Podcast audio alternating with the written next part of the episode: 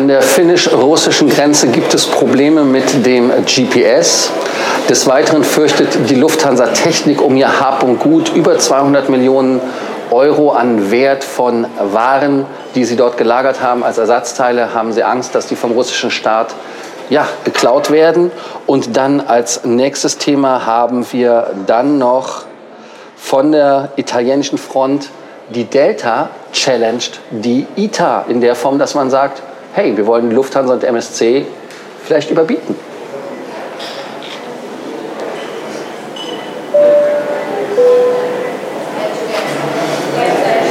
Mein Name ist Lars Korsten. Ich bin hier, um euch mehr Meilen, mehr Punkte und vor allem mehr Status zu bringen. Heute aus Budapest, aus dem wunderbaren ähm, Hotel der Hyatt-Gruppe Parisi. Schlagt mich tot. Ich habe den Namen echt nicht drauf. Es ist ungarisch, aber seid gespannt auf unseren Review davon. Des Weiteren, natürlich will man an dieser Stelle, damit ihr den Review nicht verpasst, Abonnierbefehl, abonniert den Kanal, macht die Glocke an und vor allem ganz, ganz wichtig, lasst uns ein Like da und Kommentare unten.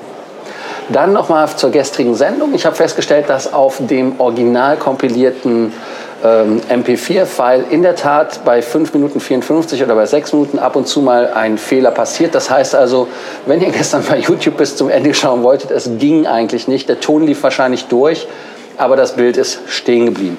Sorry dafür, ich kann es auch nicht hochladen, weil ich die Vorlage einfach, ich habe es gelöscht, weil ich gedacht, dann finished. Aber nun gut.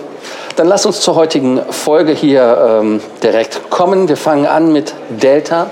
Delta fordert die Freunde der Lufthansa und der MSC heraus. Ja, ganz einfach. Sie wollen ja ähm, die Lufthansa, die MSC, die Alitalia kaufen. Wir sind ja irgendwie noch in der 90-Tage-Frist.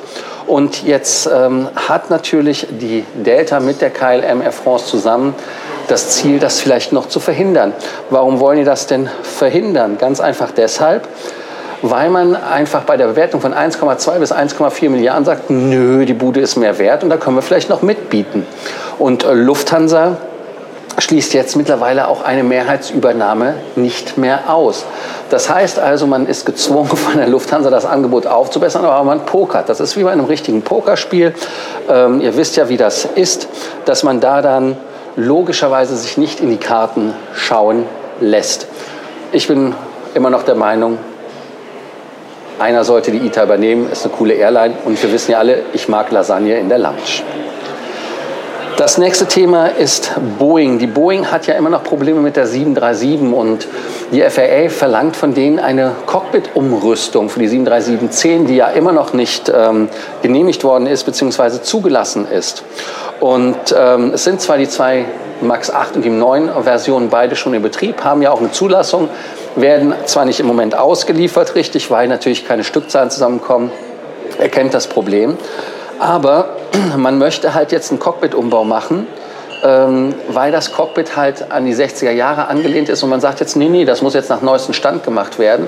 Das will Boeing unter allen Umständen verhindern. Ist doch eine klare Geschichte, weil das natürlich äh, einmal schwierig ist und ähm, Geld kostet. Und das würde dann natürlich ähm, für die Fluggesellschaften Simulatorzeit bedeuten, dass wir das Ganze teurer machen und damit wäre das Flugzeug unattraktiv. Aber Boeing wäre nicht Boeing, wenn man nicht im Rahmen dieser Zertifizierung schon in Washington seine Lobbyisten am Start hat und sagt, hey, das wollen wir nicht. Also insofern schauen wir mal, ob einfach nur solche Sachen wie die Verbesserung in dem Anstellwinkelsensor oder aber auch die Anzeigen, die jetzt in die Flugzeuge eingebaut worden sind, standardmäßig, die vorher gegen Zuzahlung nur möglich waren, also insofern ein spannendes Thema. Vor allem ähm, ist natürlich die Lufthansa auch daran interessiert, dass Boeing mit dem Thema 737 schnell vorankommt. Warum? Ganz einfach, damit man auch mit dem 787er-Thema weiterkommt. Also insofern hoffen wir einfach, dass die 737 wieder auf den, auf den Pfad der Tugenden, so ist das Wort richtig, kommt, genauso wie dann die 787. Ich sage es nochmal, ich habe es ja schon mal gesagt bei einer Folge, die Lufthansa sagt, im Sommer kommt die 787. Also lasst uns einfach mal hoffen. Ein Thema, was ein Thema ist, was wir als Autofahrer kennen vielleicht oder jemand, der wie ich, der in Budapest nicht zu Hause ist, durch die Stadt wandert, wir benutzen GPS. Und das GPS-Signal hat sich ja über die Jahre weiterentwickelt. Ich weiß noch, am Anfang war das mit dem GPS, wo ich selber noch aktiv mehr geflogen bin, dass ich ein GPS-Gerät hatte und die Genauigkeit immer ein Problem war. Also wir waren uns durchaus bewusst, dass wenn wir das GPS von Garmin benutzt haben, das war das 296er, was ich zum Beispiel hatte, vor über zehn Jahren, war eines der letzten, was ich hatte, dass je nachdem, wenn die Amerikaner das wollen, dass die Genauigkeit reduziert wird. Also dass man einfach sagt, das ist jetzt nur noch genau auf 10 Meter, auf 50 Meter oder auf 1 Meter. Und ähm, dieses Problem ist halt bekannt. Ähm, wenn man zum Beispiel in Krisengebiete geflogen ist, dann ist es auch teilweise dekodiert worden, dass man nicht das Ganze ja, benutzen kann für den Feind. Also insofern ein Riesenproblem. Wir haben ja auch gehört im Ukraine-Konflikt, dass man Google Maps benutzt auf russischer Seite und dass es dann zum Problem kam. Man hat ja einfach Straßenschilder umbenannt und so weiter. Dessen muss man sich halt immer bewusst sein, dass GPS ein System ist, was militärisch ist und natürlich dann auch strategisch benutzt wird. In dem Fall ist es so, dass an der russischen Grenze plötzlich das GPS Signal ausgefallen ist. Das heißt also, finnische Piloten und Pilotinnen sind einfach an der Grenze entlang geflogen und haben dann halt festgestellt, hm, komisch, mein GPS spinnt.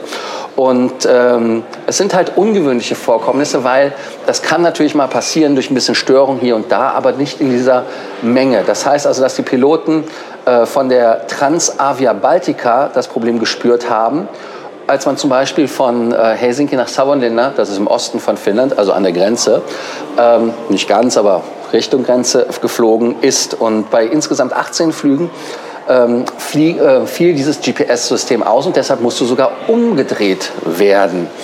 Also ist das ein Thema für die Behörde. Die Behörde hat ein sogenanntes NOTAM rausgebracht, eine, eine ähm, Warnung für die Notices to Airmen, wie es früher hieß. Der Name ist auch geändert worden. Ich, für mich ist es Notice to Airmen. Und ähm, da wird einfach gesagt, dass das GPS-Netz in den Städten Mikkeli, Jyväskylä, aber auch Kuopio gestört sind. Ähm, man sagt auch einfach, dass äh, der Direktor von der Luftfahrtgesellschaft oder die, die für was bei uns glaube ich die DFS wäre in Deutschland, ist die Traficom in Finnland, hat also gesagt, dass die Warnung für Flughöhen von 6.100 Meter, also bis 6.100 Meter gilt. Und das ist halt ein Riesenproblem. Das heißt, die Behörde jetzt auch warnt. Also ist das ein permanentes Problem.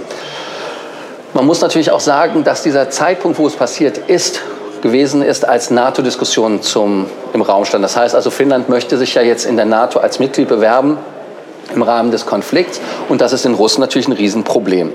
Ähm, die ähm, Russen haben übrigens ein eigenes System, was GPS heißt. Das heißt bei denen GLONASS. Also nur damit ihr es mal gehört habt.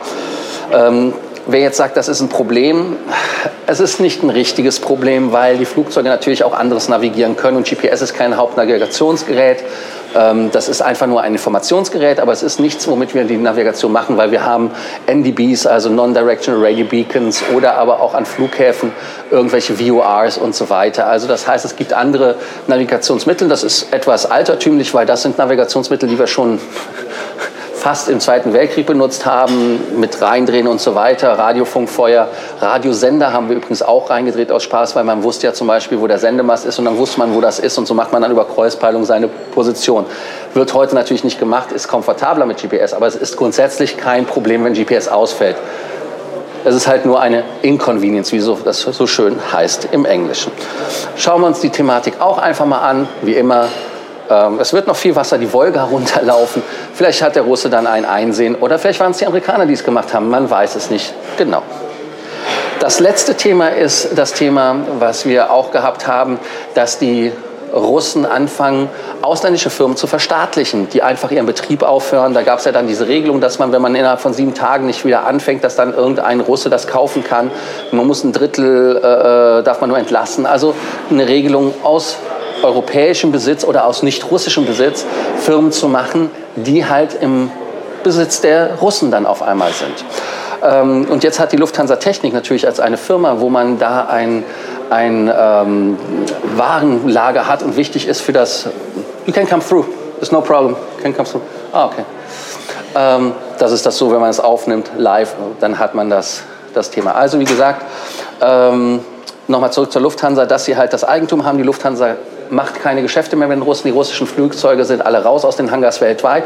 Aber man hat natürlich auch in Russland selber äh, Facilitäten. Ich hatte beim Eingang gesagt, es sind 200 Millionen, es sind sogar 240 Millionen Euro Umsatz, die man macht, aber ersatzteilmäßig ist es dort ähm, wahrscheinlich in einem viel höheren Wert. Also deshalb war das der Umsatz, der gemeint war, aber nicht die Ersatzteile. Ähm, weil so Ersatzteile, wenn man so ein Triebwerk oder sowas mal eben austauscht, da kostet das Triebwerk alleine 10 Millionen. Nur so, um eine Zahl genannt zu haben.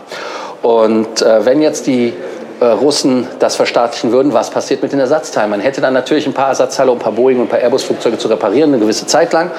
Ähm, das ist aber nicht das Hauptproblem, was die bei der Lufthansa Technik haben, sondern die von der Lufthansa Technik sagen einfach, hm, was ist mit unserem Geld?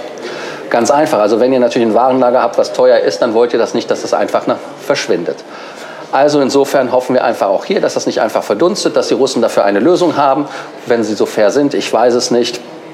Äh, ich denke mal auch hier wieder Wolga, Wasser, ihr kennt das Spiel, habe ich ja eben schon genannt. Heute haben wir eine kürzere Sendung. Ich habe gar nicht auf die Uhr geschaut. 20 Minuten schaffe ich auf jeden Fall nicht. Ich habe einfach vier Themen rausgepickt, die ich super interessant fand. Weil wir hier in diesem wunderbaren Hotel sind, gibt es einen kleinen Teaser. Wir werden ein Video dazu machen, das wird online kommen.